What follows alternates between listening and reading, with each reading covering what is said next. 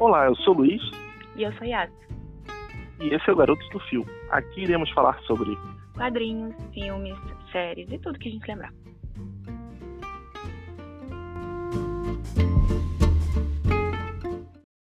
Fala galera! Hoje a gente está fazendo o nosso primeiro podcast, dando uma estreada aqui. E o assunto de hoje é Eu vejo filmes velhos o tempo todo. Fala aí, Luiz. Você vê filmes velhos o tempo todo? Os mesmos filmes quase sempre. Eu também repito filmes. Cara, essa parada de repetir filmes, assim, quando você vê, você já tá dentro dela. Você já tá dentro desse problema de repetir filmes. Porque tem filmes tão bons, com tantas histórias ótimas, que você fica, cara, para que filmes novos? E isso dentro da própria é, franquia, né? Do, se você, por exemplo, só gosta do 1, do 2, do 4, sei lá, você meio que só fica naquela de assistir aquele filme. Você até ignora os outros. Isso é muito comum em Star Wars, por exemplo, que tem gente que não gosta de, de determinados filmes, seja a trilogia dos anos 2000, ou seja a atual, é só, as pessoas só ficam assistindo o mesmo filme. E tem também o, o fato de o primeiro filme ou o segundo filme simplesmente não passava na televisão. Então, como só passava é, continuação da franquia, a gente só assistia aquele, só conhecia aquele. Tem filmes aqui que eu fui assistir o primeiro ou o segundo, enfim, anos depois. E aqui no nosso podcast de hoje, número 1, um, a gente vai falar sobre os filmes que estão fazendo aniversário esse ano, né? Que fizeram aniversário em 2019. Então, para começar a nossa lista, qual o ano que a gente vai pegar? A gente vai começar na, em 1989, os filmes que estão completando ou completaram já 30 anos. E a gente vai falar das do, 10 maiores bilheterias daquele ano. A décima? É Nascido em 4 de Julho. É um filme que o Tom Cruise, se não me engano, ele é um veterano que voltou da guerra. Eu não sei se ele perde as pernas, ele, enfim, tomou um tiro, quebrou as pernas. Eu lembro só da, da parte que ele tá numa cadeira de rodas. Assim, é um filme que eu só assisti bem na época, assim, 90 e tanto, quando, assim que passou na televisão. E eu não tenho lembrança desse filme, não, sinceramente. Deve ter sido um sucesso da época, né? E, tanto que está entre os 10 bilheterias daquele ano. É, e ele foi indicado ao Oscar daquele ano. Que eu lembro, ele nem ganhou nesse ano. Então foi um filme que foi indicado ao Oscar e que muita gente não faz ideia que filme é esse. Exatamente. Não teve. Acho que assim, é uma, um filme de quem acompanha a carreira do artista conhece. Acho que não tem, não é repercutido muito nos dias atuais esse filme, não. O nono lugar é um lugar que está no meu coração e que para mim é o primeiro lugar e nada mais importa, que é A Pequena Sereia. A Pequena Sereia, a animação da Disney, que começou o período de renascença da Disney. Foi o primeiro filme da Disney que eu assisti. Para mim, essa lista podia ser só a Pequena Sereia e é isso aí. Que eu lembro, eu só assisti esse filme uma vez. Eu ouço muitas músicas desse filme, inclusive uma, uma dessas músicas das minhas favoritas de, de músicas da Disney, que inclusive vai ter um podcast em breve aí. E, e assim, eu sinceramente não lembro muito da história. Eu lembro que eu tinha um livrinho e contava a história do filme. Então eu sei a história do filme assim de cabeça por causa do livrinho. De ter assistido o filme mesmo eu não lembro, porque eu, como eu falei, só assisti uma vez. Aí a gente vai pro oitavo agora. O oitavo é um daqueles que eu falei que só assisti a continuação e o primeiro eu nunca tinha assistido. Uhum. Caça Fantasmas 2. E o Caça Fantasmas 2 fala do quê? O Caça Fantasmas 2 é sobre um, um ditador da, se não me engano, o que seria a Romênia, se não me engano, que ele ele está possuindo um quadro e estão restaurando esse quadro no museu. E a Sigourney Weaver, que ela é artista, ela tem vários empregos no filme, né? Que é uma pessoa muito muito culta. O ditador lá, o, espírito maligno lá, que é como se fosse o Drácula, né? Por isso que eu tô falando que é, seria a Romênia. Ele tem interesse no bebê dela, de possuir o bebê dela para poder renascer e tal. Ele, inclusive, hipnotiza o chefe dela, que é o, o restaurador-chefe ali do, do, museu. Dois já, tem um antes, mas não tinha internet, não tinha revista. Não tinha isso na, nas videolocadoras, então eu não sabia que filme que era. De vez em quando eu, eu via no, no SBT a propaganda do 1, que tinha aquele monstro de marshmallow, mas eu também nunca tinha assistido esse filme muitos anos depois, quando saiu o DVD, que eu fui assistir o, o, o primeiro. Cara, eu não vi Caça Fantasma, porque não me interessou. Mas agora que você falou a sinopse, eu fiquei impressionada, cara. Um fantasma que mora num quadro que é roubar o bebê de uma mulher grávida. Gente, assim, qual o nível de droga será? Pra você escrever um roteiro desse? Ah, anos 80, né? final dos anos 80, você era meio doido. Eu acho que assim, sobra, não dá? sóbria, infelizmente, a gente vai ter que estar. Tá... O primeiro é pior. Nossa, eu não quero nem ver. Vamos pro sete. O sétimo, esse é um dos grandes clássicos do home video que eu assisti 300 mil vezes. Porque eu, total. Um dos poucos VHS que eu tinha, que a querida é, encolhia as crianças. Gente, esse filme, ele veio junto com uma leva de filmes que era assim, clássicos da sessão da tarde. Pelo menos para mim, quando eu fui crescendo, assim, e estudava de manhã e ficava em casa à tarde e tal, eram clássicos. Esse querido encolhia as crianças, junto com aquele que eram três caras criando uma menina, que eu não faço a menor ideia do nome. Mas é, não... Três Solteirões e uma Pequena Dama. Era um clássico da Sessão da Tarde. Assim, não tinha como passar sete dias, não tinha uma semana na vida que não passava um desses. Querida encolher as crianças, querida crescer as crianças. Eu acho que esse filme é um marco na infância de todo mundo que, que teve a infância nesse período, né? Porque depois de um tempo parou de passar e tal, até porque não tinha mais lógica nenhuma passar um filme tão antigo. Quando eu vi esse filme a primeira vez, eu achei que ele era muito, muito velho. Muito, é, muito. Os, os, efeitos não envelheceram bem, não. Mas na época parecia até que era efeito especial. Acho que são efeitos práticos aqui. Era tudo eu acho também. É, miniaturas e tal, que eles fizeram, entendeu? É, deve ter dado um trabalho terrível, né? Teve o segundo, que é, é o Bebê, que é o que eu mais assisti, e depois teve o terceiro, Querida Encolher a Gente. Eu só fui saber muitos anos depois, até porque o ator, ele parou de... A esposa dele morreu, acho que foi de câncer. E ele parou de ator, né? É, ele, lembro ele, ele, parou, ele parou de atuar. É, eu lembro dessa história mesmo. Ele só fez esses filmes. Ele fez Caça Fantasma, o primeiro. E eu Isso. acho que só, acho que não fez mais nada mesmo, não. Bom, de 6 a gente vai para Máquina Mortífera 2. E o que, que aconteceu nesse filme? então, sim. Vamos pro quinto, né? Você quer fazer alguma observação, Luiz? Não, não. Né? É até muito bom, mas eu não lembro do que, que é o 2, não. Não, mas... é. Sexta bilheteria do ano, né? Quinto lugar, estamos no top 5 já. Sociedade dos Poetas Mortos. E aí, Luiz? Você lembra desse? Lembro, lembro que tem o Robbie Williams, Lembro que ele é um professor, lembro que são muitas histórias interessantes. Se eu uhum. vi até o final, eu vi uma vez. Eu acho que esse é um daqueles filmes que eu assisti no Intercine, assim, Sei. gravado de uma hora da manhã que passa. Sei. E ele é um daqueles filmes que toda a lista de americana, enfim, estrangeira, que bota assim grandes filmes injustados que não ganharam Oscar nenhum, ou melhores filmes que o pessoal não lembra tanto, que não, não, não é de primeira grandeza, assim, né? Uhum. de todos os tempos, sempre está esse filme citado entre os melhores filmes de todos os tempos que ninguém fala. É verdade. Então, a sinopse basicamente é um colégio, se não me engano, não sei se é americano ou inglês, mas tem aquele estilo é, rígido, né, de disciplina, e eles acham um dos professores do Robbie Williams é progressista e tal, ele é meio aquele professor maluco que sempre tem. E eles acham um, um livro, enfim, em algum lugar na biblioteca, dizendo que havia uma sociedade dos poetas mortos. O que, que era? Era um grupo de adolescentes do, do próprio colégio antes que fazia essa rodinha de é, é, falar poesia, enfim, é, analisar a vida como eram os parnasianos. Não sei se o pessoal sim, sim. de literatura conhece a história. E eles pensam assim, ah, vamos aproveitar o dia. É aquele lema carpe diem, né? Vamos aproveitar o dia, porque a, a, vida deles depois, eles vão ser presidentes, vão ser ministros, vão ser pessoas ricaças do mundo. E eles perderam, eles perderam a vida deles na adolescência, né? Tipo, eles não tiveram vontade própria de fazer o que eles quisessem. Nossa, e aí, naquele momento, eles começam a questionar a vida. E aí, em algum momento, isso entra em choque com a administração do, do colégio, né? Entendi. Nossa, achei triste. Achei... É bem triste mesmo. E assim, a estética do filme é aquele de filme velho, assim, você assiste. Nossa. Você pensa, nossa, esse filme tem 50 anos, ele só tem 30, né? E deve ser por isso que eu não gostei, então, porque essa coisa meio com cheirinho de naftalina, fico meio cansado. Sou um jovem dinâmico.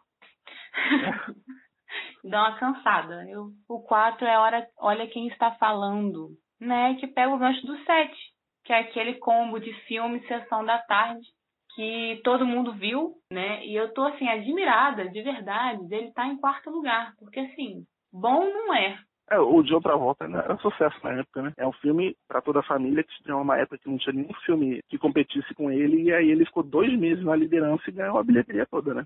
Provavelmente aconteceu isso. Faz sentido. Agora, assim, voltando pro Olha Quem Tá Falando, eu, eu assisti ele, vou dizer, recente em relação à primeira vez que eu assisti, porque também já vai fazer uns 15 anos que eu já assisti esse filme pela última vez. Uhum. Quando eu assisti, eu achei, assim, bem ruim. Eu falei, gente, como é que eu gostava desse filme? E eu acho que só na época que ele fica, fica legal, entendeu? Só na época mesmo que ele foi feito. Entre os três primeiros. De Volta para o Futuro 2. Ah, esse aí realmente é um dos meus filmes favoritos, assim. É um clássico, de, né? É um clássico. De tema, de tema, porque eu ainda prefiro o 3. Eu acho que eu assisti tantas vezes o 3 e assim, meio que forma de vingança, porque o 3 era o que menos passava. Uhum. Então toda vez que tinha os outros eu não assistia, eu já sabia de cabeça. Quando passava o 3 eu sempre assistia. Então eu, o 3 eu devo ter assistido 25 vezes. O 2 eu acho assim, o que liga tudo. E assim, é o marco de, de filmes de viagem no tempo, mais do que o 1. Porque o 2, que tem uma cagação de, de, de, linha do tempo alternativa, tipo Vingadores Ultimato, que aquilo ali moldou todos os filmes de viagem no tempo, de meu Deus, temos que voltar para realocar as, as situações para voltar ao, ao, tempo que era antes, né?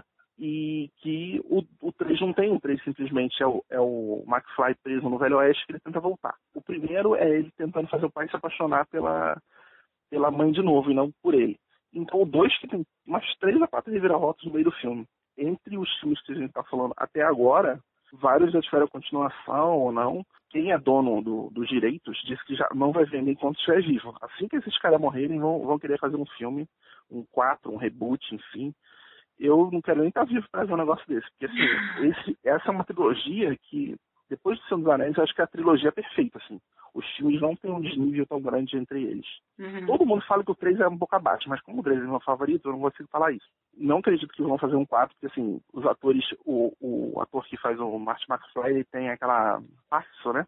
Uhum. Então eu não sei como é que seria filmado isso, porque talvez ele não quisesse participar, os atores tão velhos, mas não são parecidos com as versões velhas que aparecem no filme.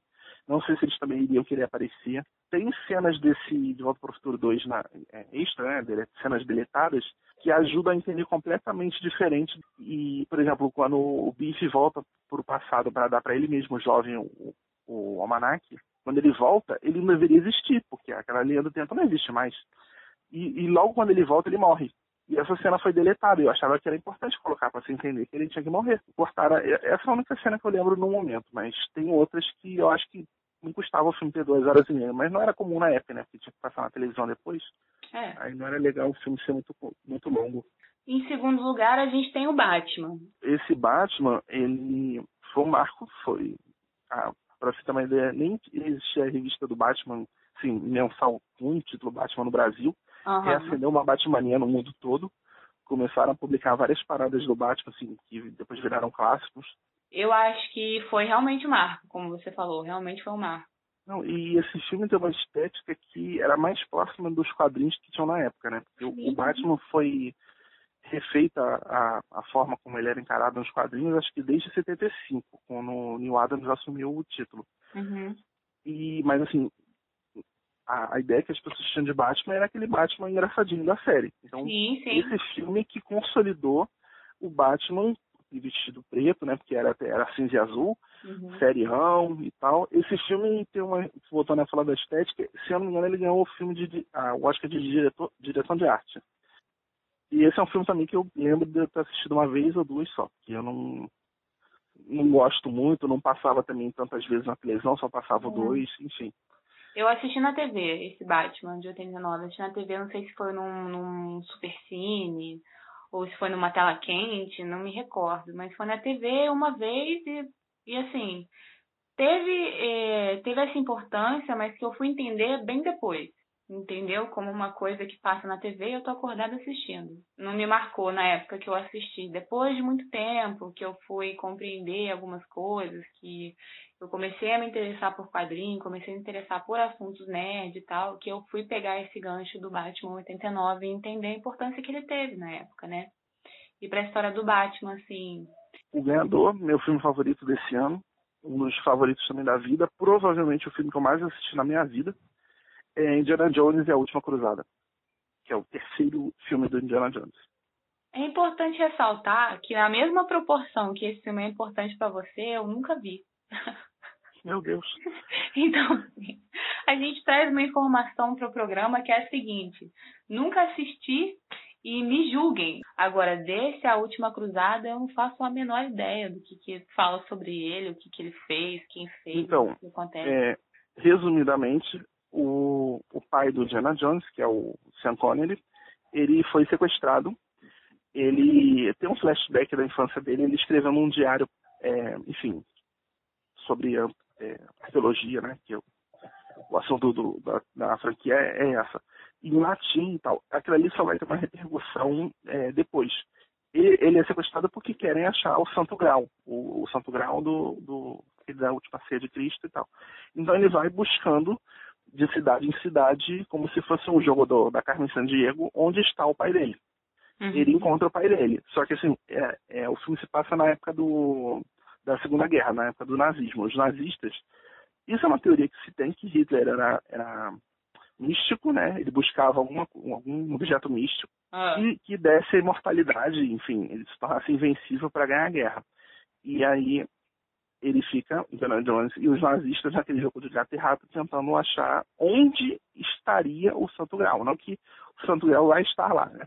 Eu acho que o filme, como tem três anos, eu posso dar spoiler, eles encontram o Santo Grau. É, eu assisti esse filme eu tenho o VHS dele, foi um dos primeiros que eu comprei. Se não me engano, o VHS que eu tenho, inclusive, é legendado. Quando passava na televisão, eu assistia. Então, assim, eu devo, devo ter assistido mais de 30 vezes esse filme. E eu assisti ele ah, mais porque simplesmente não passavam os outros. Uhum. E eu, para você ter uma ideia, eu até saiu o DVD, porque saiu o A Caveira de Cristal, o 4, saiu o DVD, o box com os outros filmes. E aí eu pude comprar os outros filmes aí que eu vi pela primeira vez o, o Caçadores da Arca Perdida. Esse Caçadores da Arca Perdida, eu acho um filme muito fraco. Dizem que é o melhor de todos, mas eu acho muito fraco. Tem um erro de roteiro horrível, que assim, se você simplesmente tirar o Diana Jones, não tem importância nenhuma pra trama.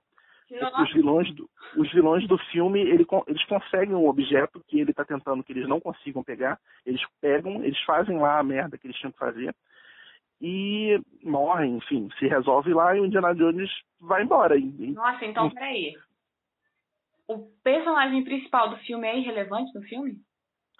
Não, então, pra você ter uma ideia, o filme não se chama Indiana Jones, Os Caçadores da Arca Perdida. O filme se chama Os Caçadores da Arca Perdida. Ah, então. Depois, então... quando ela lançou o 2 e o 3, que botaram Indiana Jones e na frente, entendeu? É, deve ter vendido muito bonequinho do Harrison Ford, né? O que resolveu colocar o nome do filme. Exatamente. E assim, esse filme é um dos filmes, acho que, de, tirando Star Wars 1, o de 77, o episódio 4, ele é o, o filme que mais, assim, de cultura pop, eu não estou colocando Senhor dos Anéis, porque Senhor dos Anéis tem um certo drama ali, né? É, é fantasia, mas tem um certo drama. É. é. Falando de filme de ação mesmo. É, com uma maior quantidade de, de Oscars. Se não me engano, tem cinco ou seis prêmios esse Indiana Jones. O, o, primeiro. E foi indicado ao Oscar de melhor filme, Indiana Jones, o primeiro, o Caçadores da Arca. Ah, só, só para citar um, uma, um adendo aqui, o filme que ganhou o Oscar de melhor filme no ano seguinte, pelos filmes de 89, foi Conduzido Miss Daisy. Eu acho Olha, que qualquer um, qualquer um desses 10 filmes que eu citei aqui com maiores bilheterias são mais lembrados hoje do que o, o Oscar de melhor filme, né? 1999, fazendo aí 20 anos, vamos pro décimo lugar, que é um filme que a gente não tem nem o que dizer, né, Luiz? A gente vai falar o quê desse número 10? A gente vai falar... Eu creio que eu não tenho assistido. É, eu também não. É, foi o que a gente conversou anteriormente. Tem um que a Beyoncé faz, né? Ou não, eu tô aqui falando, não falei o título do filme. Que bonita. É o Austin Powers, o Agente Bom de Cama. É, depende, né? Depende se seu intuito é meio pornográfico, aí você vai se interessar por um filme que tem esse título. Mas se você tá de bobeira na sua casa, não é um filme que você vai escolher na Netflix, né? No seu serviço Exatamente. de streaming. Se esse eu, eu, for da eu Beyoncé, não... eu vi. Se não for da eu... Beyoncé, eu não vi. Então não sei. Eu não curto muito esse ator, não. O Michael Myers, não, não gosto muito, não. E vamos pro 9, que é o Beleza Americana. Que é um filme que não é esquecível, né? Não, não. Pelo contrário. Eu acho que esse filme é tremendamente relevante. Da, a gente vê como Sim. é que a, a vida do dia a dia, nossa, a rotina. É um filme sobre a rotina, né? É, duas curiosidades sobre o filme a tal beleza americana, American Beauty, que, que, é o título do filme, é uma espécie de rosa, é a rosa que aparece no filme, naquela cena clássica que a garota tá nua lá no rio, né? E tá caindo aquelas rosas uhum. em cima dela. É uma rosa, é, vamos, só, vamos supor assim, fútil, porque ela é uma rosa que não tem espinhos. Então é aquela vida artificial que é justamente a história do filme, né? Uma vida falsa, né? Uhum. A vida hipócrita americana. É, esse filme ganhou quatro dos cinco Oscars principais. Ele só não ganhou a melhor atriz. Eu acho que se o roteiro fosse do Nelson Rodrigues, o filme seria muito melhor. Muito Mas... melhor. Assim, teria mais cenas picantes, com certeza. Exatamente. Mais cenas polêmicas, mais assuntos polêmicos. Tô para te falar que ia ser mais sucesso. O oitavo a gente tem o 007. Tava, eu acho que o 007 tinha que estar aqui em algum lugar, porque o 07 ele vem fazendo sucesso há muitos anos, né? Ele é há décadas e décadas fazendo bastante sucesso. Em 99 ele conquistou a oitava posição com O Mundo Não É o Bastante. Então, esse, esse filme, não, mas eu não lembro, eu não, não gosto muito de assistir. Eu acho que eu só assisti o Cassino Royale e o, aquele que a Adele canta, a abertura. É, fora isso, acho que não assisti nenhum, não. Antes do Mundo Mágico do Harry Potter, nos filmes do Harry Potter, eu não sei exatamente se, quando esse filme, o último, o último Harry Potter, enfim, se já tinha passado, mas os filmes do Harry Potter e o, o MCU, o universo dos super-heróis da Marvel, até eles existirem, que foi de 2011, 2008 para cá, era a franquia com maior bilheteria na história do cinema, era os filmes do 007. Mas aí é mole, né? 20 e poucos filmes é, é mole de ter o primeiro lugar. O Harry Potter só tinha, sei lá, 7, 8 filmes quando ele bateu o 007. E os da Marvel hoje tem uns 25 filmes. Então, aí mesmo é que vai botar até o dobro de bilheteria em relação ao segundo, em algum momento. Em sétimo lugar, a gente tem um filme que eu gosto muito. Você já assistiu, Luiz? Um lugar chamado Notting Hill? Talvez eu tenha assistido. Cara, esse filme, essa época, de modo geral, né? Finalzinho ali dos anos 90, início dos anos 2000, foi um marco nas comédias românticas. As melhores comédias românticas são datadas dessa época. E eu sou uma pessoa que gosta de comédia romântica. Então, um lugar chamado Notting Hill, quando eu vi a primeira vez aquele caso de amor do plebeu com a princesa, sabe? Aquela coisa da Julia Roberts ser famosa e ela se interessar por um, cara que não era ninguém, assim, naquele meio, que ele não era famoso, ele não era conhecido, entendeu? E eu achei muito bonito como a Julia Roberts levou esse papel dela. Eu gosto muito dela, é uma atriz que eu admiro muito, que sempre que eu que eu posso, eu revejo os filmes dela que eu mais gosto, tipo Pretty Woman, eu acho que é um clássico, assim, que mora dentro do meu coração. Eu gosto muito dela como atriz, é, eu acho incrível o, o trabalho dela e tudo. Então, ela nessa comédia romântica já tinha tudo para eu amar o filme, né? Porque ela tava nele. Mas e o enlace assim do filme, a história, tudo isso é que assim, basicamente é, é resumidamente é isso. É a história de uma moça famosa que se apaixona por um cara desconhecido e, e ela passa a querer se esconder e para preservar esse amor, para preservar ele, né? E, e esse amor que ela está sentindo, porque a vida dela é estampada nos jornais, estampada em tudo. Também são várias coisas piegas que tem no filme, são como toda comédia romântica tem, né? São elementos de comédia romântica mesmo. Esse, esse ator depois, ele fazia muito comédia romântica, mas depois ele parou, né? Ele um fez muito. sexual aí. Eu acho que o último que ele gravou foi o de Bridget Jones, o Bridget Jones 3, né? Que teve recentemente, acho que 2015, 16 ou 17, não me recordo o ano. Mas foi o último. Não assisti também. É, a trilogia da Bridget Jones eu assisti, obviamente, os dois primeiros eu vi, vi mil vezes, né? Porque é, segue a linha da comédia romântica, segue a linha dos filmes que eu gosto de ver. Mas vamos pro sexto lugar, que é A Múmia. Assim, eu vou deixar você falar primeiro, porque se deixar eu vou ficar aqui três horas falando da Múmia. Então, vai você. Então, é, a única coisa que eu lembro do filme é a da Rachel Weisz, né? Que é muito bonito.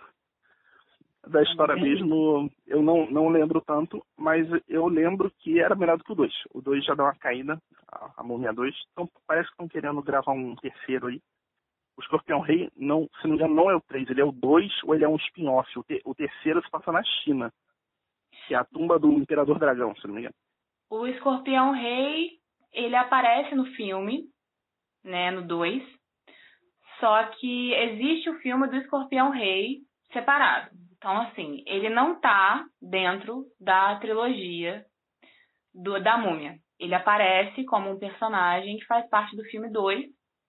Então, já, já é o, o empresário do The Rock imitando aí, né? pra colocando ele pra fazer um spin-off já, já em já. 2000 e pouco, né? Velozes e Furiosos tá aí para mostrar que deu certo. Né? É... A Múmia, assim, para mim, é um dos filmes que marcaram a minha vida. Pausa dramática, eu sei que vocês estão chocados, mas a Múmia marcou a minha vida. Toda vez, é... eu, tinha TV... eu tive TV a cabo durante alguns momentos da minha vida, e toda vez que passava a Múmia, o mundo podia estar tá explodindo que eu parava para assistir. Então, assim, um dos filmes que eu mais vi na minha vida foi A Múmia. O primeiro mesmo, mas o segundo e o terceiro eu também vi. O terceiro eu vi com relutância, porque eu acho que tiraram a Rachel Weisz e eu achei isso como do absurdo.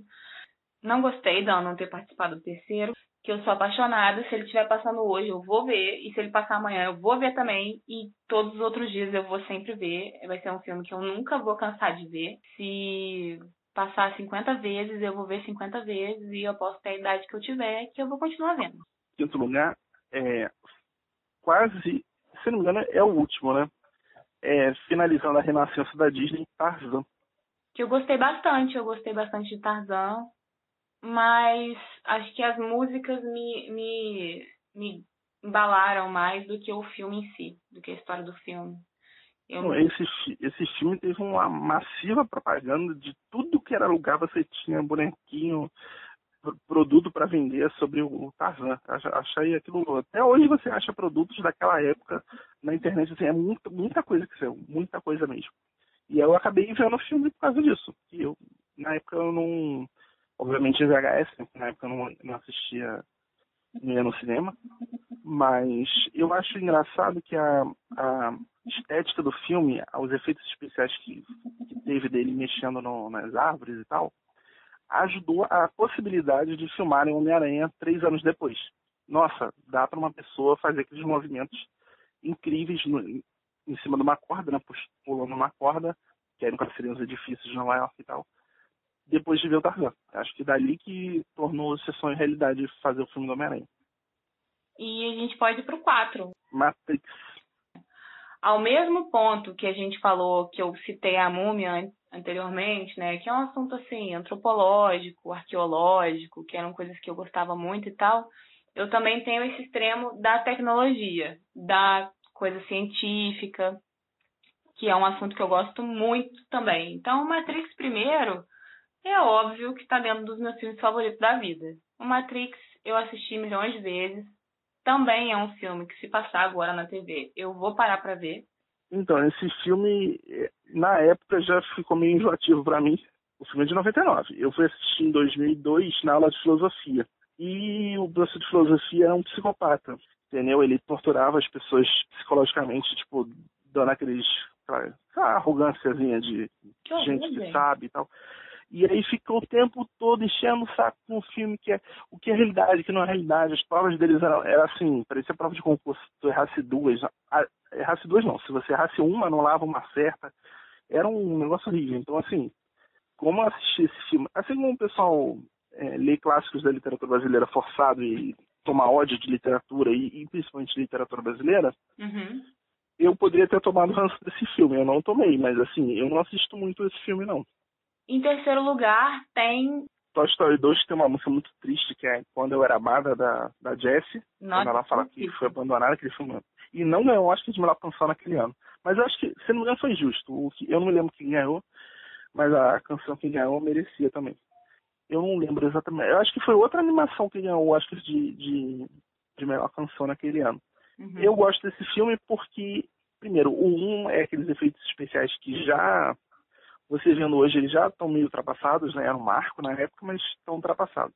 Uhum. O 3 eu não assisti tantas vezes assim para dizer que, tipo, decorar as falas e tal, para poder ter um, uma memória de cabeça de praticamente todo o filme. E o 3 foi indicado até, eu acho que é de melhor filme e tal, mas assim, é o que eu menos gosto desse terceiro. Não, não sei, não, não casou ainda, não, não desceu, a, caiu a ficha ainda esse terceiro filme. O 4 eu até gostei, eu acho que no futuro é capaz de eu gostar até desse último que saiu agora mais até do que o 2. Mas o 2 foi um daqueles primeiros filmes, quando saía tudo em VHS, que você podia comprar o filme em VHS, que eu comprei. Então eu assistia muitas vezes esse filme. Eu não sei muito bem se eu gostei muito do primeiro e eu não quis ver o 2. Eu não lembro exatamente o que aconteceu na época. Mas o 2 eu não dei muita ideia pro 2, não. polêmica aqui, né? Pode não ter sido assim um grande filme da época, mas assim, pelo recorte daquele ano, esse filme venceu o Globo de Ouro de melhor filme. Melhor filme comédia musical, né? Já que tem música. Sei lá, acho que Bela Fera ganhou. Up, eu acho que também ganhou. Deve ter uns três ou quatro filmes no máximo na história do Globo de Ouro que venceu o de melhor filme. E o Toy Story 2, tipo, totalmente aleatório. Mas os, os concorrentes também eram fracos naquele ano, que possibilitou um filme normalmente ótimo da Pixar, né? Que não, não dificilmente faz um filme ruim. Deve ter sido feito um, uns dois filmes ruins até hoje. E aí venceu essa categoria naquele ano. Em segundo lugar, a gente tem um filme que ficou muito famoso e é muito famoso até hoje, né? O Sexto Sentido. O Sexto Sentido é um filme que hoje em dia eu não vejo mais, mas que quando estreou e estava passando no cinema, foi, foi muito engraçado. Eu era, antigamente eu era uma pessoa chegava na hora nas coisas, né? Eu não era atrasada igual eu sou hoje, não. eu era uma pessoa compromissada com o horário. E cresci assim na adolescência, depois eu vi que as pessoas não davam muito valor para isso e eu acabei não me não sendo mais pontual. Entendi. E pra... Você não perdia o horário porque você tinha um sexto sentido. Ai, meu Deus! Olha, não sei. Se acostume com esses trocadilhos que eu só, só faço os piores. Mas tem que ser infame. Precisa ser infame para ter. É, e a gente marcou, eu e os meus amigos, a gente marcou de sexto sentido num determinado horário. Eu estava lá pontualmente, comprei meu ingresso e aguardei. A sessão ia começar, ninguém apareceu. Eu falei, bom, cada um com seus problemas. Eu lembro que eu tinha 12 anos. Você veja, né? Uma pessoa já independente. Eu falei, bom, não interessa, ninguém vai assistir o filme, eu vou ver. Já comprei meu ingresso, tinha a possibilidade de trocar, sim, pro horário seguinte. A minha mãe tinha me levado e tal. A pergunta eu falei, não, eu marquei tal hora, não vieram, eu vou ver, entendeu? Muito autossuficiente, né? E eu assisti o filme todo sozinha no cinema. É, quando eu saí do cinema, a minha mãe estava me aguardando para me levar para casa e os meus amigos tinham chego. Ah, a gente chegou atrasado, não deixaram a gente entrar, não, não, não. Eu falei, não tem problema. Vamos assistir de novo esse filme. E aí eu fui ver o filme de novo, na sessão seguinte. Porque eu assisti sozinha para assistir o filme, porque é um filme que eu queria ver e tal. E agora eu acompanhei os meus amigos, porque eu não guardo rancor. Comigo não tem esse negócio de guardar mágoa. Falei, bom, vamos ver de novo. Falei, fui, fui ver de novo na sessão seguinte. Eu vi duas sessões do mesmo filme, foi a única vez que isso aconteceu na vida. Que é, bom que não era São dos Anéis, né? Porque seis horas assistindo o filme é adoro. Mas, em certo sentido, eu assisti uma sessão depois da outra.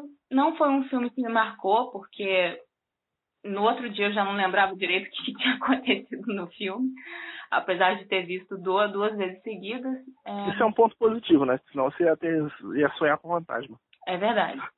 Hoje em dia não é um filme que me agrada, se colocar para rever, não é, um, não é um, um, gênero que eu gosto, mas também tem um porém. Quando eu era mais jovem, eu gostava muito de, de gêneros de terror e tal, às vezes um terror meio gore. Ah, hoje em dia já não é um tipo de filme que me agrada, nem de terror, de gore, de.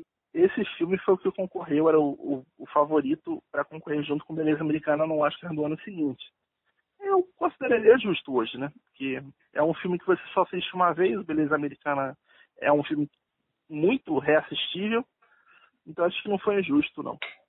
Em primeiríssimo lugar, é um filme que pega os fãs.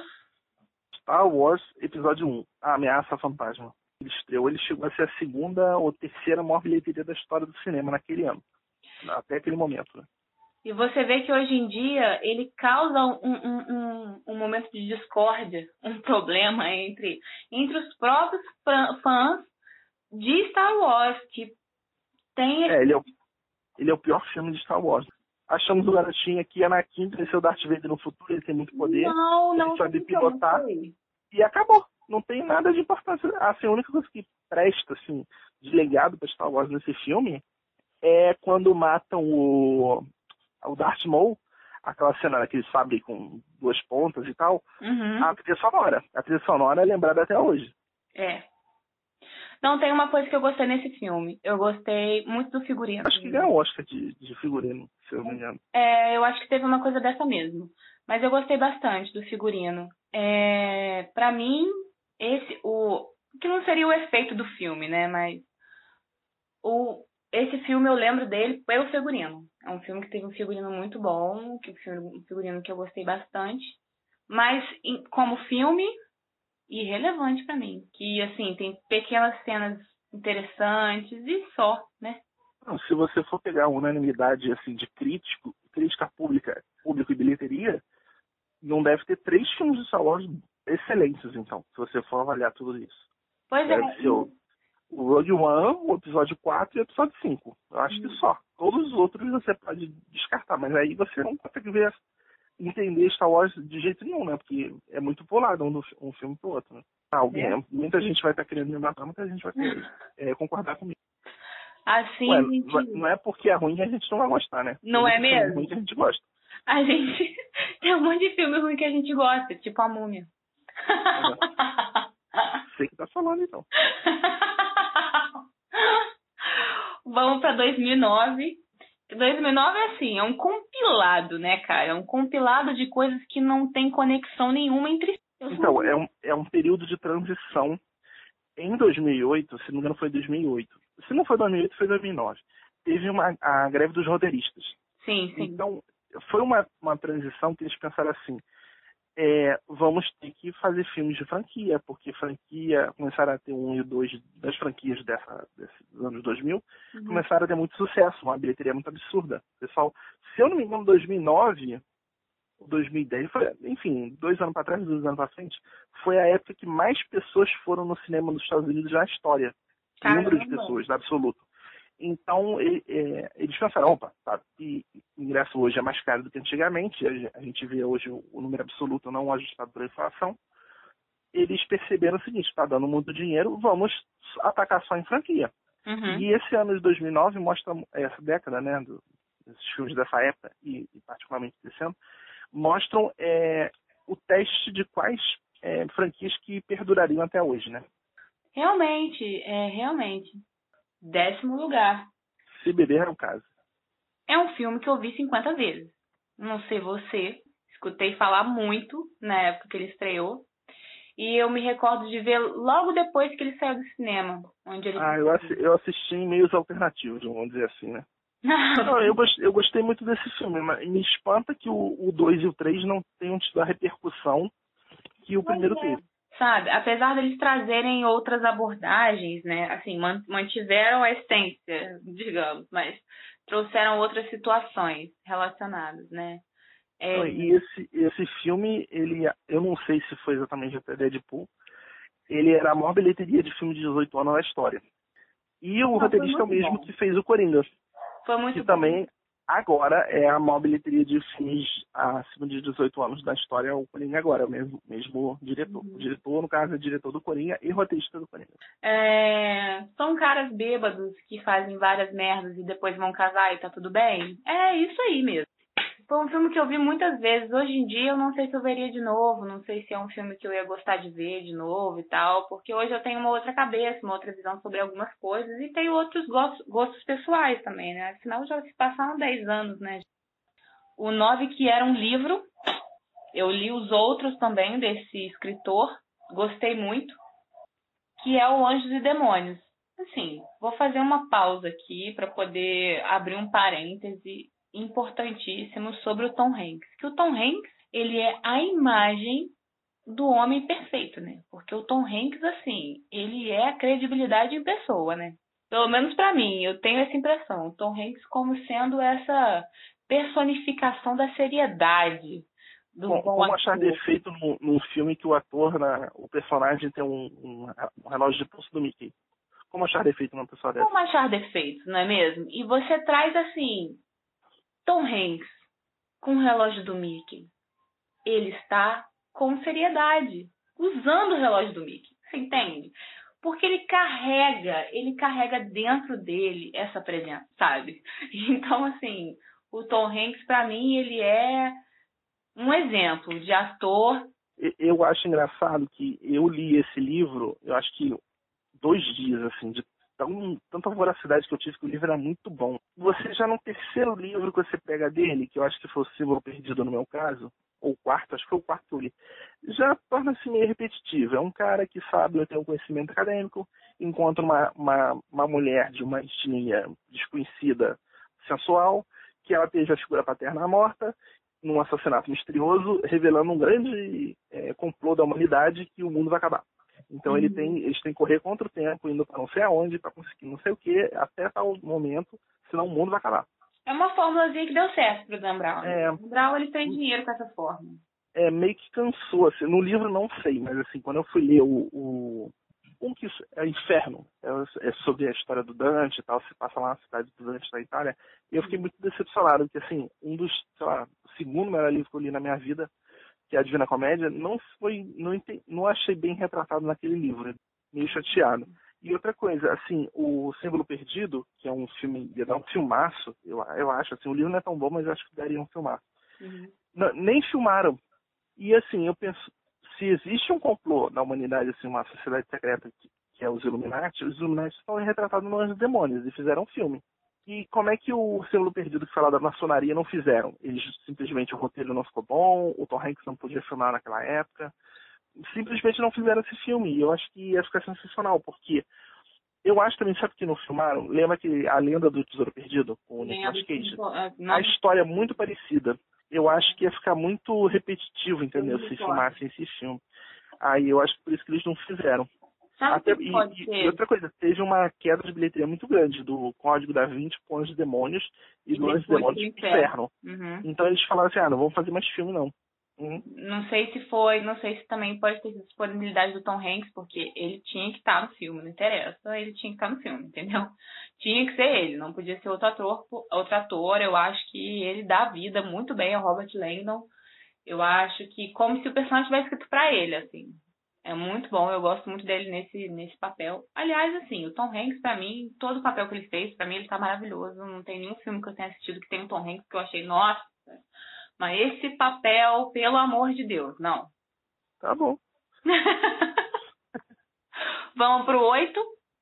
O oitavo, Sherlock Holmes com o Robert Downey Jr. Pega assim, bem.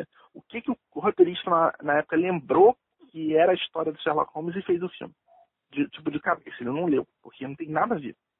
O diferentemente da série Sherlock Holmes, que é muito fiel e já é problemática para mim, que é muito fiel. E o, e o que faz o Benedict Cumberbatch, ele fala muito rápido. Eu não consigo assistir essa série legendada por causa disso. Ele fala muito rápido. Agora, esse filme tem uma curiosidade muito estranha, que é o Robert Downey Jr. ter vencido o Globo de Ouro de melhor ator por esse filme. Não tinha outra pessoa para premiar naquele ano. Como você, eu também li toda a obra de Sir Arthur. Eu acho que não tem nada a ver também. Mas eu peguei esse filme para assistir, tanto um quanto dois, mais pelo carisma dos atores. Eu gosto muito mesmo. Você citou a série, a série nova, né, do Sherlock. A série é impecável.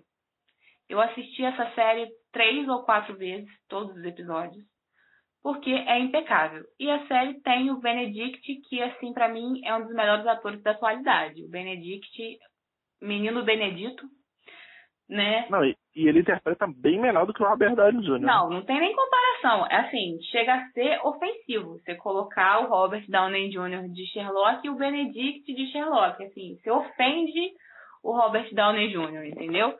E nesse filme em específico, no Sherlock do Robert Downey, eu acho que ele quis dar essa coisa cômica, entendeu? Porque são, assim, histórias de assassinato, não é uma coisa leve, né?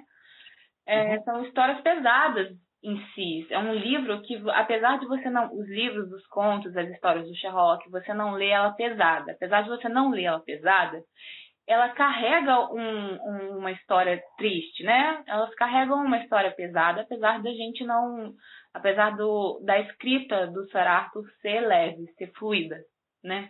Então eu acho que o Robert, assim como você muito bem falou, o roteirista, o diretor, etc., ninguém estava nem aí para a obra, não leu, lembrou, ah, de repente, talvez, é, eu acho que é isso. E fez, o Robert seguiu na mesma linha. Provavelmente também não viu, deve ter feito um laboratório raso sobre o personagem, sobre o, o autor e tudo. E vendo que o assunto era pesado, é, dirigiu o filme para um público jovem que não queria carregar a tristeza que carrega as histórias, que as histórias carregam.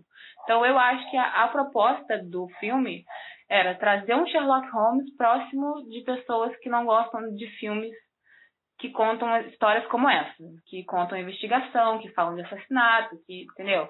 Não queriam trazer essa carga para o filme. Eu não sei quando lançou quando, quer dizer, eu sei quando lançou, foi 2009, né? Que a gente tá falando aqui. Mas eu não sei se quando lançou esse filme houve algum comentário do diretor, do roteirista e tal, alguma coisa, falando que era um filme que eles queriam voltados para adolescentes. Não sei se teve alguma explicação para o filme ser da forma como é. Eu não, não lembro. Ruim. E você falando de adolescente, a gente chega agora no sétimo, que é um filme totalmente adolescente no meu ver, totalmente esquecível. Totalmente. Que é, o, aliás, a franquia toda é esquecível. Os próprios atores hoje renegam que fizeram esse, essa, essa franquia, que é Crepúsculo Lua Nova. Não tem a menor ideia do que é a história desse filme, mas assim, na época já os recordes de bilheteria eram muito grandes, porque tinha que levar um namorado ou a namorada, então a bilheteria era dobrada, em vez de ser a normal eu não sei se tem algum comentário a fazer sobre esse crepúsculo. Na época que lançou esses filmes, é, teve aquela onda vampiresca, né? Saiu um monte de série, um monte de filme de vampiro, e se relembrou do, dos filmes antigos de vampiro, Drácula, não sei o que e tal. É, essa, essa onda não foi tão grande assim, que logo depois veio a onda dos zumbis por causa do Walking Dead, né? É verdade, verdade, que tomou até um pouco do público, né? O, o que, a única coisa que eu me recordo muito da série de Crepúsculo é dos últimos filmes terem apagado os últimos filmes do Harry Potter. Assim, eu vi os filmes, eu vi, eu vi todos, eu me lembro de ver todos, mas eu não sei o que que fala do Lua Nova. Eu não sei, eu não lembro. Eu, eu acho que Inclusive, faltou aqui um, uma, um, um, laboratório da minha parte por pesquisar sobre o que, que fala Lua Nova, porque eu realmente não pesquisei. Olha, eu acho que você até faz bem de não ter procurado a história desse filme. porque tá difícil, né? Exatamente. Eu, Aí a gente, a gente agora pode pular pro sexto. Pode demais. E é um filme excelente, eu acho que, não sei, talvez desses 30 que a gente vai falar nesse programa, seja um dos melhores que é o Up Altas Aventuras. É, uma animação Disney Pixar, né? Eu, sinceramente, na época que saiu esse filme, quando eu, enfim, finalmente pude ver, eu não gostei do filme, eu achei meio chatinho. Só depois que eu fui assistir, eu, nossa, que filme sensacional, um dos melhores que tem e tal. É, um, é uma animação que eu não gostei, que eu assisti no. Ah, carregado de emoção, não sei o que. Tá, mas assim, ah. Um dos únicos filmes, que, desenhos que foram indicados ao Oscar de melhor filme e você não gostou. Tá bom? Não A sua voz de decepção é impagável. Mas, gente. E agora, em quinto lugar, pegando um gancho de um apocalipse eminente, que todo ano tem um apocalipse que eles inventam por um calendário de algum povo, 2012. O que, você tem a falar sobre esse excelente filme que é ruim pra caramba? Pausa dramática, porque assim, como a gente já tá vendo aqui que eu fico meio fora da curva, né? Eu adoro esse filme. eu adoro filme de catástrofe. Você fala pra mim, Yas, quais são os, os estilos de filme que você mais ama? Fantasia, ficção científica e catástrofe. Acabou.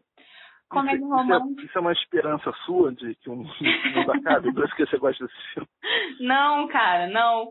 O pior é que não, já me fizeram essa pergunta uma vez. Se eu queria tanto que acabasse que eu fico vendo várias formas de acabar para ver qual que eu prefiro. Mas não. É, eu gosto, eu gosto de filmes de assim, fazer só um adendo que comédia romântica é o concurso, né? A gente deixa em outro patamar.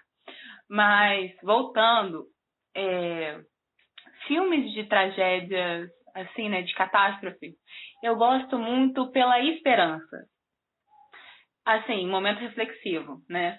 Eu gosto muito pela esperança que esses filmes trazem. Assim como Impacto Profundo, diversos outros, Um Dia Depois de Amanhã, são filmes que eu sou apaixonada, que eu vejo várias e várias vezes, que eu já vi vezes tantas que eu perdi a conta. Eu não tenho noção de quantas vezes eu vi 2012. Eu não tenho noção, sabe? O 2012 para mim entra no patamar da múmia.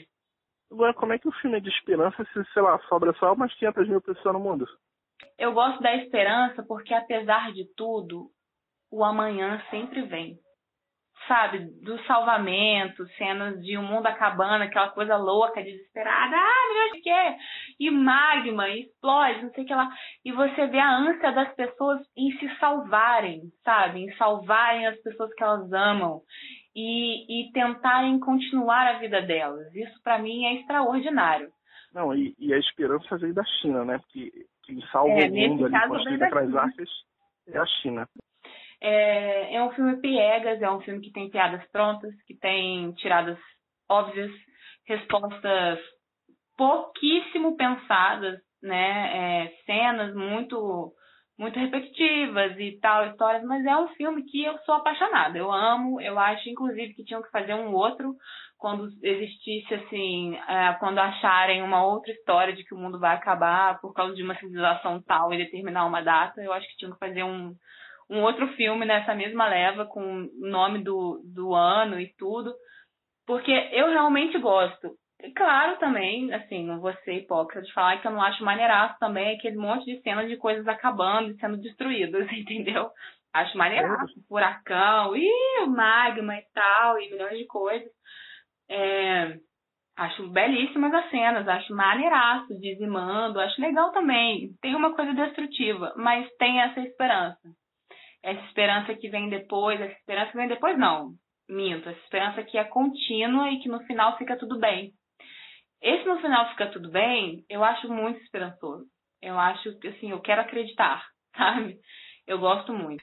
Chegamos ao quarto lugar, que é Transformers. Nossa, uma excelente qualidade. Como é que é o nome A Vingança dos Derrotados. Framboesa, é o Framboesa que dá pro, pro filme pior do século, do ano. Ah, esse filme deve ter ganhado vários. Eu acho que ele foi feito para esse filme, esse prêmio. Não, o que acontece? Eu, eu, o Michael Bay, que é o diretor desse filme, ele é um dos que tem, sei lá, eu acho que é top 5. Ele caiu um pouco por causa dos irmãos russos do, do filme dos Vingadores. Mas ele era um, do, se não me engano, top 5 ou top 6 de maiores é, de diretores com a maior bilheteria na história do, do cinema. Juntamente com a dos filmes de Transformers que ele tem, que os outros não tem tanta bilheteria, assim, uns 500 milhões de bilheteria. Esses quase todos os Transformers iniciais filmados por ele têm um bilhão e tal. E esse filme, assim, eu tentei assistir esse filme. Esse filme é inassistível. Eu não sei se tem alguém no mundo que gosta desse filme. Esse filme é horrível. Classificação do filme: dois pontos. Inassistível. Achei inassistível. Parece assim que uma, é eles filmaram uma criança de 5 anos brincando com bonequinhos de Transformers e falaram: esse é o roteiro do filme. Eu acho Porque que a definição. Não faz sentido o filme nada. De uma cena para outra você não entende onde eles estão. Não entende o que, que aconteceu. Não, não, nada é explicado no filme. Todos os robôs são cinzas. Você não entende quem é o do bem quem é o do mal. Quem que tá ganhando a luta, porque um tá grudado no outro. Você não dá pra entender nada no filme. Eu, eu, eu assisti esse filme e falei, não, o filme acabou. Eu falei, ué, acabou? Aí eu voltei, eu assisti esse filme de novo e eu não entendi de novo o filme. Falei, não, não, não faz sentido esse filme. Até a forma como ele foi filmado tá errado, esse filme. Ele tá errado, assim, no quadramento das coisas, sabe? Ele é todo errado, esse filme. É todo errado. Não, não sei se você sabe, mas esse filme, ele não foi filmado. Ele já, o diretor, ele tem cenas de 15 anos antes, ele reutiliza as cenas. As explosões, os ângulos de câmera são os mesmos. Ele não faz filme já há muitos anos. Percebe? Ele já, até já morreu e a gente não sabe, entendeu? Mas esse cara é um exemplo de como é possível ficar rico com a ignorância das pessoas. Bom, eu acho que a gente pode pular para o terceiro lugar. Um filme surpreendente aqui, que eu não esperava que ele estivesse em terceiro, que é A Era do Gelo 3. Eu nunca imaginei que esse filme ia estar em terceiro. Eu não sei se esse terceiro é filmado pelo Carlos Saldanha. Eu acho que sim, que eu acho que o primeiro que não é filmado por ele. Eu me recordo que o 3 é o que tem os dinossauros, não é? Exatamente. Que é quando o Cid acha os dinossaurinhos, nenéns e tal, e tem aquela perseguição, e a mãe, Nana. eu gosto de dinossauro, né? A gente já falou aqui da minha paixão sobre arqueologia e eu adoro dinossauros e fósseis e tal. Eu acho assim fascinante um meteoro ter caído na Terra e dizimado, né? Eu acho isso assim catástrofe. A gente volta pro 2012 sem estar no 2012 mais. Eu acho isso fascinante. Então, a Era do Gelo 3 é uma animação que eu gostei muito, que eu assisti todas, que eu adorei. E quando entrou esse dinossaurinho na trama e os filhotinhos e tal, eu achei isso de uma representatividade maravilhosa, porque você tem o Cid, que é um macho, que adota três filhotes de uma espécie que não é a dele e que trata os filhos como se ele fosse mãe dessas crianças. E nada disso é esquisito em momento nenhum. Sabe como? Não é estranho o Cid ser a mãe de dinossauro. Sabe? Hoje em dia eles encaram problemas, eles criam problemas em coisas muito menores, entende? Em, em, em discursos infinitamente menos representativos do que um animal macho ter adotado, ter achado filhotes e ser chamado de mãe sendo homem, sendo Entendi. macho, né?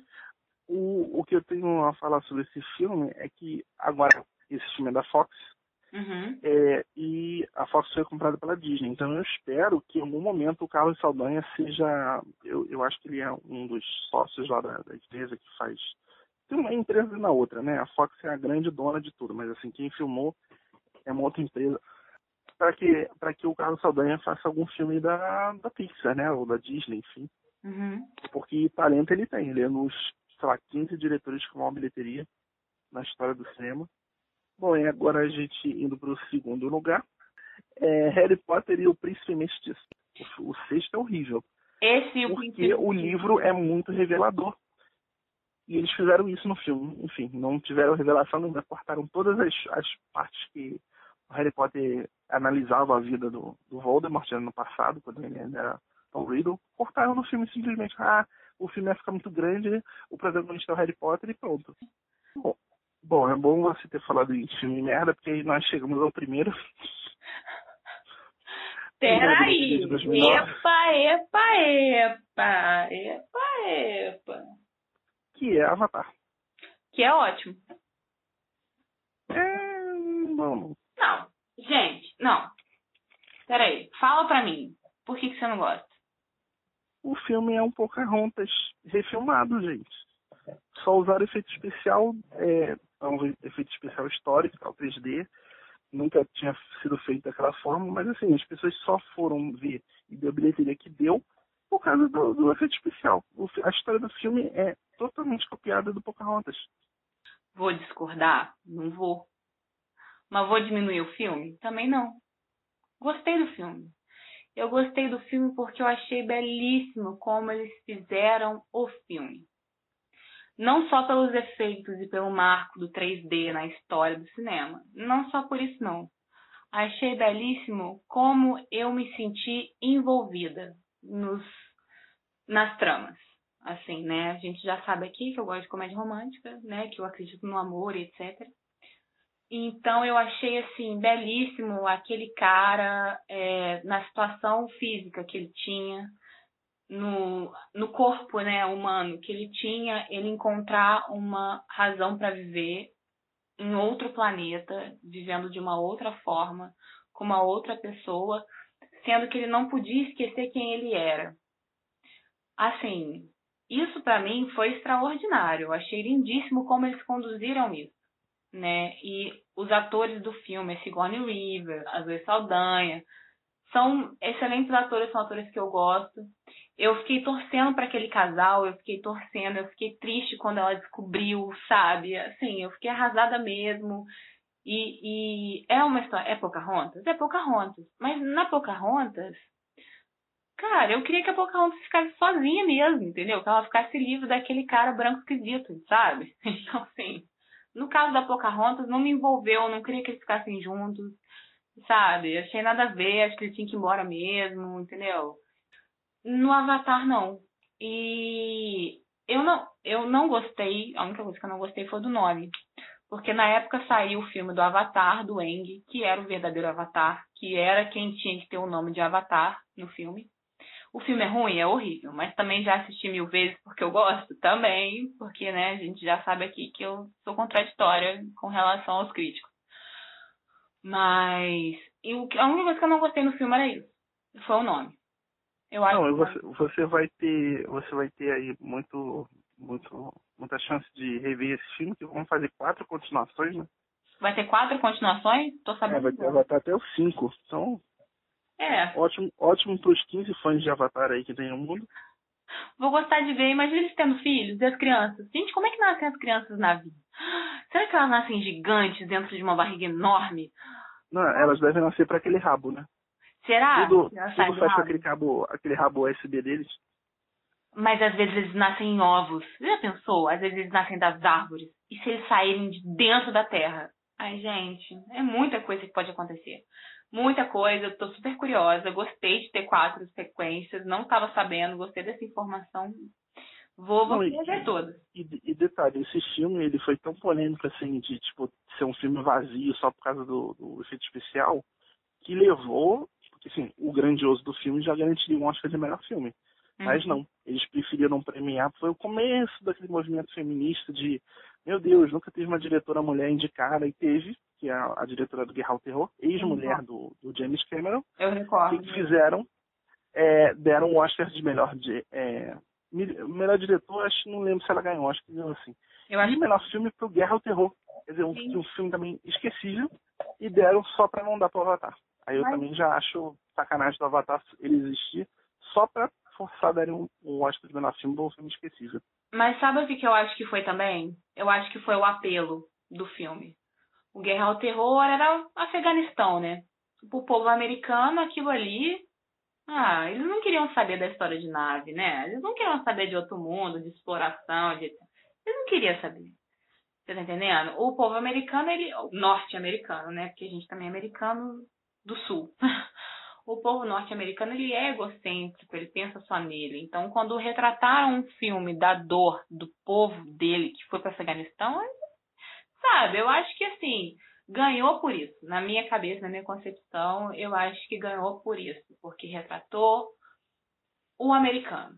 A gente viu o americano hipócrita no Beleza Americana e hoje, e hoje não, né? E no Guerra ao terror a gente viu o americano que sofre pela pátria. E o americano gosta quando ele é retratado no filme. Ele gosta quando ele é retratado. Por conta desse egocentrismo que eles têm, né? Desse, ah, eu sou, nós somos os melhores do mundo. Perderam todas as guerras que lutaram depois da Segunda Guerra Mundial. Todas. Não ganharam uma guerra. Não foi, na minha opinião, não foi muito relacionado ao Avatar, não foi eh, relacionado a retratar o americano, norte-americano que sofre na guerra e foda-se, entendeu? Agora, sim, falando do Avatar, eu eu acho que teve uma outra coisa também que eu não gostei, que eu tava me recordando aqui. Além do nome, eu não gostei que ele é extremamente longo. Muito, muito longo. E eu acho que ele ficou tão longo assim para mostrar mais efeito especial. Ah, né? Pra justificar o, tudo que fizeram, investiram dinheiro, né? É, porque a história não precisava ser tão longa. Uhum. Então são as duas coisas que eu não gosto no Avatar. O nome, que tirou o nome do Eng, porque esse nome é do Eng, é patenteado pelo Eng. O Eng é dono desse nome. Esse nome é dele. Não, e estranho eles não terem patenteado antes, porque o Avatar, o desenho, ele é americano. Pois é, é, é isso que eu não tô conseguindo, sabe? Isso me deixou muito indignada na época. O filme do Avatar mesmo, do Eng, saiu mais ou menos na mesma época. É, eu não tenho certeza do ano, se foi 2008 ou se foi 2010. Mas Acho que foi do mesmo ano mesmo. Foi 2009, né? E assim, foi um filme que eu adorei. O filme é ruim, ele é ruim, o filme. Adorei mesmo assim. Mas, ah, mas eu, uma... eu, eu acho que eles é, tiver esse problema, porque quando você registra um nome, você tem que registrar em todas as coisas possíveis, entendeu? Pode ser. E aí não registrar o nome como filme. Pode ser. Mas esse ano foi um ano, foi a primeira vez que eu torci contra o Avatar, porque eu queria muito que o Ultimato roubasse a primeira posição, entendeu? Eu acompanhei, é, aliás a gente acompanhou, né? No grupo. Você sempre estava mandando essa informação e eu estava ansiosa. Eu queria que o Ultimato ultrapassasse o Avatar de qualquer jeito. Eu, foi um filme que eu gostei, mas eu não queria nem saber. Eu queria que o Ultimato atropelasse Avatar onde pudesse, do jeito que fosse, entendeu? Na fúria, e atravessasse o Avatar, sabe? É, passou por pouco. Acredito que se o Avatar lançar de novo, o Avatar retoma a, a, o topo da bilheteria. O que me deixa muito triste. Cara, o Avatar é isso. Ele ou você ama ou você odeia.